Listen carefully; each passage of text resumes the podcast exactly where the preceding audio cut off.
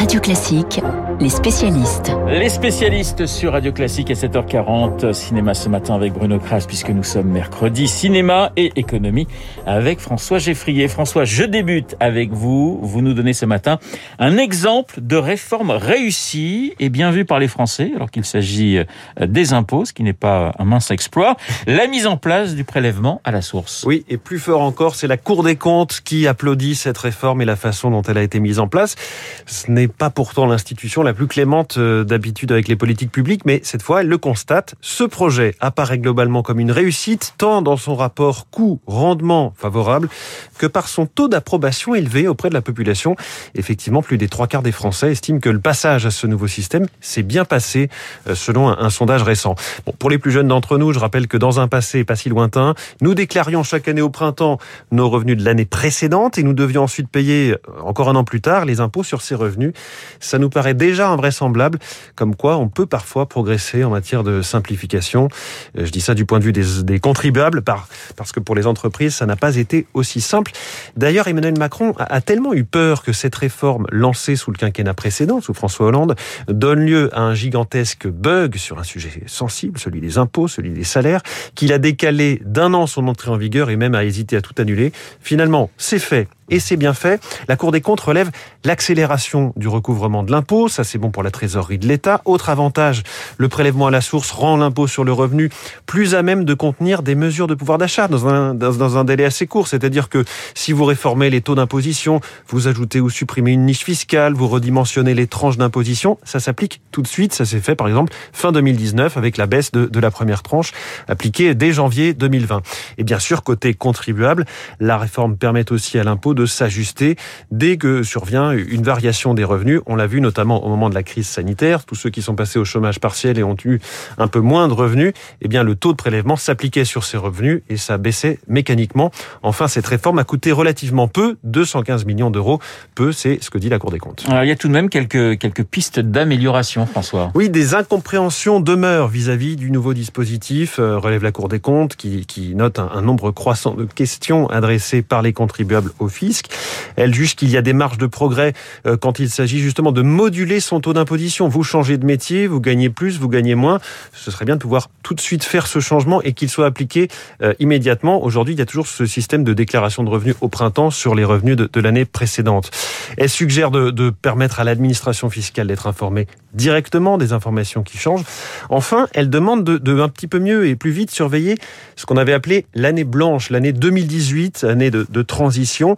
Les contribuables n'ont pas payé d'impôts euh, relatifs aux revenus perçus cette année-là, mais pour ceux qui ont des revenus exceptionnels, des ventes d'actions, des, des plus-values immobilières, elles étaient censées être imposées et il faut vérifier ce qui s'est passé.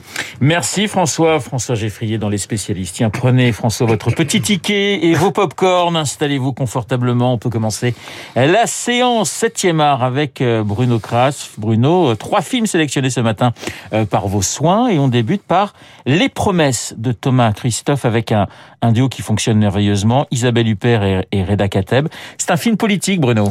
Oui, Isabelle Huppert joue Clémence, une mère de 93. Elle a une petite ville euh, de 50 000 euh, habitants.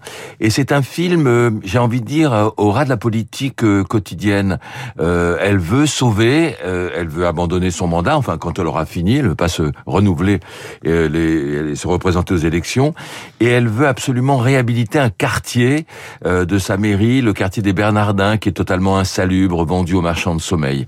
Elle va lutter, sauf que, en haut de l'État, on va lui proposer un poste de ministre puis lui refuser, ça va la déstabiliser et ça va parasiter complètement son, son combat. C'est très bien fait. C'est la politique au ras des pâquerettes, avec les réunions publiques, les meetings, l'argent, le pouvoir. C'est un film qui est remarquable, un peu comme l'exercice de l'État qu'on avait vu il y a une dizaine d'années. Alors Isabelle Huppert et Reda Kateb, sont, c'est un duo qui fonctionne parfaitement. Ah mais à fond. Et d'ailleurs, le, le réalisateur Thomas Kruithoff a dit que sur le plateau, il y avait une alchimie entre eux.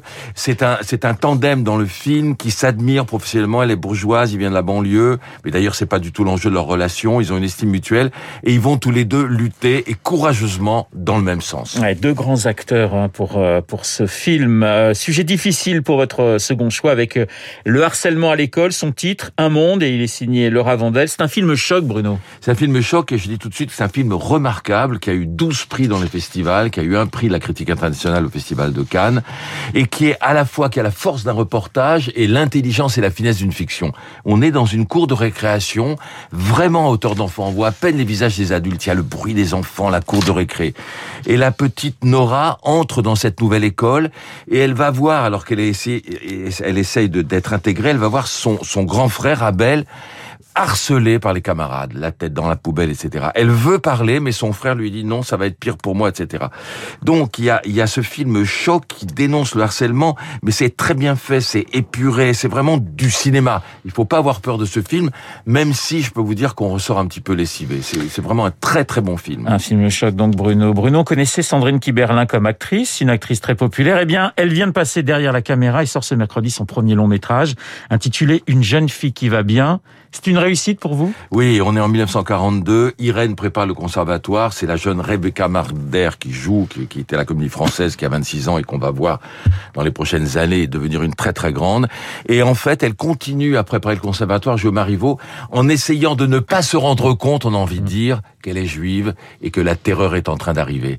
Elle s'est inspirée d'ailleurs, euh, Sandrine Kiberlin, d'un livre écrit par Hélène Baird, qui a fini dans un camp de concentration et qui avait dit cette phrase incroyable. Les jours de catastrophe, il fait toujours beau. C'est un très bon film, fait avec des petits moyens, où elle suggère simplement l'occupation, mais c'est une réussite. C'est euh, Sandrine Kiberlin qui, dans le Parisien ce matin, euh, témoigne en disant « Je voulais parler de la guerre sans la montrer ». Bruno, un mot sur un festival qui vous tient à cœur et qui débute demain, le festival du film de Rueil-Malmaison en banlieue parisienne. Vous êtes chargé de la programmation? Oui, oui, j'ai choisi huit films, euh, et je dois dire que ce sont tous huit bons films. Donc ce sera jeudi, il y a une hommage à Nakash et Toledano. Une grande soirée avec la musique de leur film jouée par un orchestre en direct. Et puis vendredi, samedi, dimanche, bah, il y a les huit films que j'ai programmés. Et d'ailleurs, c'est drôle parce qu'on va retrouver la jeune Rebecca Marder qui est dans Jeune fille qui va bien. Euh, samedi soir, dans Simone, le voyage du siècle, qu'on va voir en avant-première, un film d'Olivier Dahan qui raconte la vie de Simone Veil. Avec, entre autres, Elsa Zilberstein et Rebecca Marder qui joue Simone Veil jeune. Et si vous avez envie de découvrir quelques pépites euh, cinématographiques sélectionnées par Bruno, le festival du film de Rueil-Malmaison c'est du 27 au 30 janvier. Bruno, je voulais rendre hommage à un grand compositeur de, musique de film, Michel Legrand, qui nous a quittés il y a, il y a trois ans. Un été 42, rappelez-vous, trois Oscars pour Michel Legrand. Un chef-d'œuvre. Un chef-d'œuvre.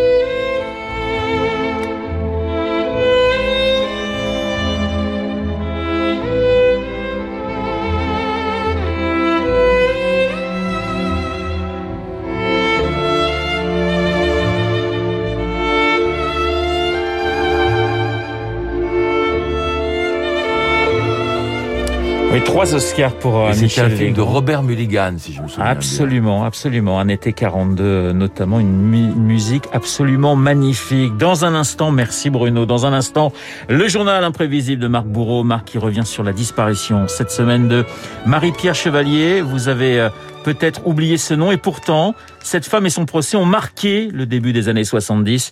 Euh, Marie-Pierre Chevalier, Gisèle Halimi et Marc Bourreau.